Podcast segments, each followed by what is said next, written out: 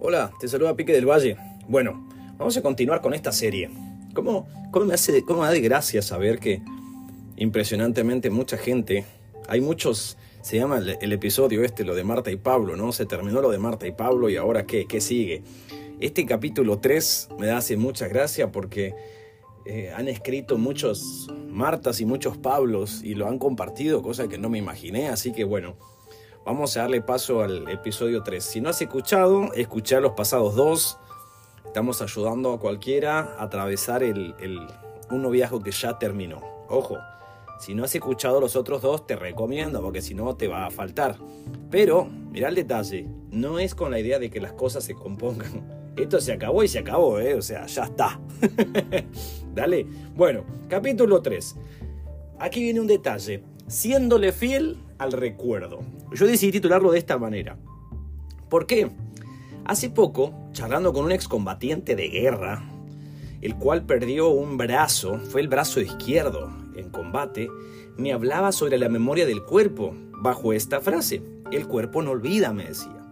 Comentó que muchas veces él, por ejemplo, le daba la orden a su brazo de que le pasara, qué sé yo, el vaso con agua o algo que él necesitaba, daba la orden, pero no sucedía. ¿Por qué no sucedía? Por la razón obvia, ya no tenía su brazo.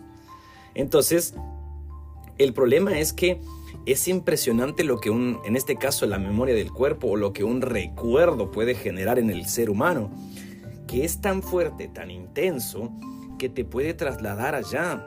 Pero el problema de muchos, que en este tópico del noviazgo, es que se trasladan al pasado, hipotecando su presente y destruyendo su futuro.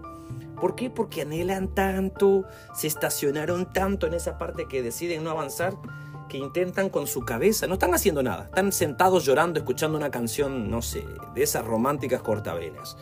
Entonces, el problema es ese, que te idealizaste con esa persona, eh, quedaron muchos planes que no se llevaron a cabo, sueños, anhelos, e inconscientemente, porque va a pasar un tiempo del duelo. El duelo es cuando lloras y te toca, pero después te toca limpiarte las lágrimas y obligarte a salir. Eventualmente vas a conocer a otra persona. Por ahí, obviamente, que pase el tiempo. La pregunta que todos hacen es cuánto tiempo esperar para volver a tener una relación. No hay una fórmula, no te voy a decir dos meses, tres meses, un año, cinco años. No, no, no, no hay formas. Lo que debes hacer con sabiduría es, se terminó el noviazgo, ¿cierto? Terminaste mal, no se sabe cómo, métete con Dios.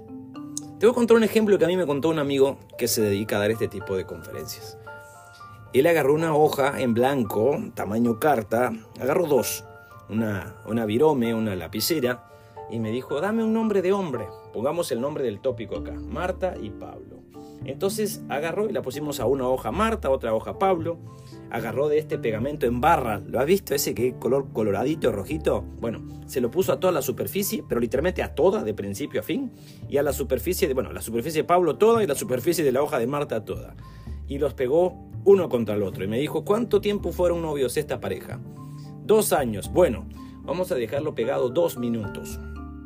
A los dos minutos me dijo, despegalos. Y los pude despegar. Pero el problema fue que no quedó prolijo, ¿viste? Quedó roto, quedó dañado. y quedaron pedacitos de la hoja de Pablo en Marta y de Marta en Pablo. Entonces, si vos agarrabas la hoja, ahora ya traslucía, ya se miraba a través de ella, ¿viste?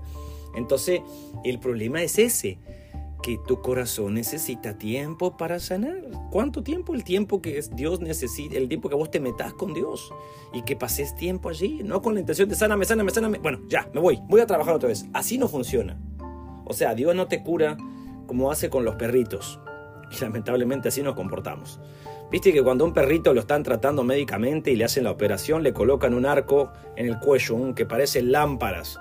Bueno, y el perrito está buscando quitárselo porque no le gusta, pero no sabe que eso que tiene puesto es para que no se pueda dañar la herida o qué sé yo. Una vez se lo quitan, ¡pum! sale corriendo.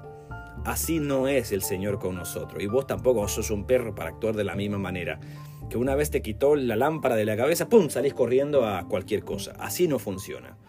Aunque muchos así lo hacen. Entonces, date el tiempo de, de, eso. Y eventualmente cuando salgas de ese tiempo y te estaciones, por ejemplo, conozcas, si sos un chico o una chica, si sos una chica o un chico, eh, el problema va a pasar este, que vas a honrar o vas a guardarle fidelidad al recuerdo.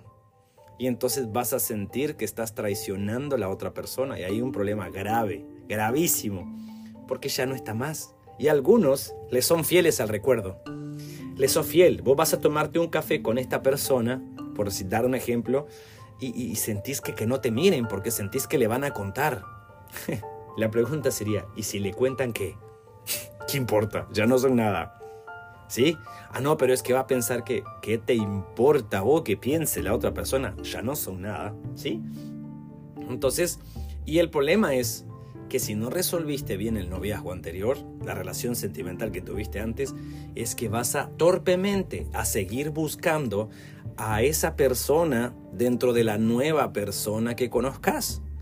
Y peor aún, si el noviazgo terminó mal, voy a poner un ejemplo, te fueron infieles a vos y se terminó el noviazgo.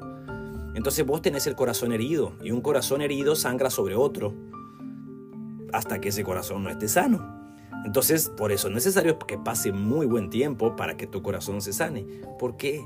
Porque si no, vos le vas a pasar factura a alguien que no te las debe. ¿Me explico? Vos vas a hacer que alguien pague o le vas a dar un trato horrible a esa persona que es nueva que no ha cometido los errores que la anterior persona cometió en vos. Entonces, ese es un error grave. Y el otro es que vas a, como estás honrando un recuerdo, es que vas a buscar a esa persona en la nueva. Y ya no es, y obviamente no es, ni se parece, ni nada por el estilo. Cada persona es nueva. Y vaya si no somos nuevos. Entonces, deja de, de, de, deberás dejarle de honrarle fidelidad al recuerdo y no le hagas pagar los errores de alguien más a alguien nuevo. No se, no se vale cobrarle a alguien lo que no debe porque tu corazón está dañado. Un corazón roto, no te olvides, corta a otros. Entonces, toma la oportunidad de pasar tiempo allí con Dios, no un día, no una vez, sino de esos que, que se vuelva tu vida diaria, todo el tiempo. Solo así perderás esa ansiedad terrible. Y mira lo que dice Proverbios 1.7 en la versión TLA todo lo que todo el que quiera ser sabio debe empezar por obedecer a Dios. Pero la gente ignorante no quiere ser corregida ni llegar a ser sabio. En otra versión dice, "El temor del Señor es el principio de la sabiduría. Los necios desprecian la sabiduría y la instrucción." El temor de Jehová. El problema es que cuando hablamos de temor de Jehová, o sea, yo digo temor de Jehová, la gente se asusta porque no lo entiende, piensa que es tener miedo y tiembla. No, no. Temor de Jehová significa entender que es, es el conocimiento que te brinda el hecho de saber quién es Él. Vamos a poner un caso particular. Vos sabés que si te toca ese día estar en, en el ministerio con la música, vos no podés vestirte como se te cante. Ay, qué cuadrado es usted, pastor. No, no se trata de ser cuadrado. Se trata de que vos entendés por qué estás haciendo lo que estás haciendo. O sea, no te puedes poner con la gorra para atrás, el jean roto, esto, aunque sea moda. Y muchos no voy a decir más, pero muchos que no tienen el suficiente temor de Dios se suben como que están cantándole a un cualquiera, viéndose ellos como cualquiera, despreciando así lo que es el señorío de Dios. ¿Sí? Entonces, vos debes de tener temor de Dios. Él es, eso es algo que, ¿cómo se sabe? Dice la Biblia, por su fruto lo conoceréis. Entonces, Alguien que conoce a Dios por su fruto se le conoce. No hay que decirle, loco, tenés que vestirte diferente, ¿eh? Ey, no tenés que ver ese tipo de programas en la tele, ¿eh? eh no tenés que no, no tenés que decirle nada de eso. El que conoce a Dios sabe quién es Dios y tan tan. No hay que decirle por qué, porque conoce, por su fruto se conoce. Ahora, si tenés que estar diciendo cuáles son sus frutos, es porque no lo conoce. Entonces, aquel que tiene temor de Dios no va a tener temor de otra cosa. Pero el que no tiene temor de Dios se va a cobardar delante de cualquiera. Y nuestro problema es que nos volvemos ansiosos. ¿Será esta la persona? ¿Será el tiempo? ¿Será que me toca? ¿Será que no me toca? ¿Será que debo ir? ¿Será que no debo ir? ¿Será que debo proponer? Querido, por ahí no va el, paso. ¿Sabes por dónde va? Porque te metas con Dios, porque entendás quién es Dios. Y una vez que entendás quién es Dios, de allí no te movas. Si ya entendiste quién es Dios, avanzá en pos de Él, seguí en pos de Él, camina en pos de Él y ya. Ese es el antídoto para nuestras ansiedades, el temor de Dios. Entonces, nos conviene a nosotros que si ya pasaste de un noviazgo que terminó mal, no, no, no, no, te, no te llenes de ansiedad.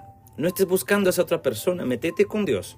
Conociendo más al Señor, vas a poder tener una mejor objetividad con respecto a buscar a alguien, pero de una manera sana, no enferma, no cobrándole lo que no debe. Déjale de guardar, déjale de guardar eh, fidelidad al recuerdo, dejate de, pensar que estás siendo infiel cuando esa otra persona no está con vos, ni va a estar con vos, ni ya no hay más. Tengo que ser muy claro en decirte esto, porque siempre dices, no, no, no vas a volver, se pudrió todo. No, pero es que yo conozco que alguno terminó, bueno, fueron otros, vos no. y tiene que ser claro y tajante. ¿Para qué? Para que le des pie de paso a lo que viene adelante. No le guardes memoria al recuerdo. Avanzá, avanzá, hay algo más. El noviazgo no es lo más importante en la vida. El estar enamorado no es lo más importante en la vida. El andar de la mano por el mundo no es lo más importante en la vida. Lo más importante en la vida es Cristo Jesús. Si entendiste eso, entendiste todo.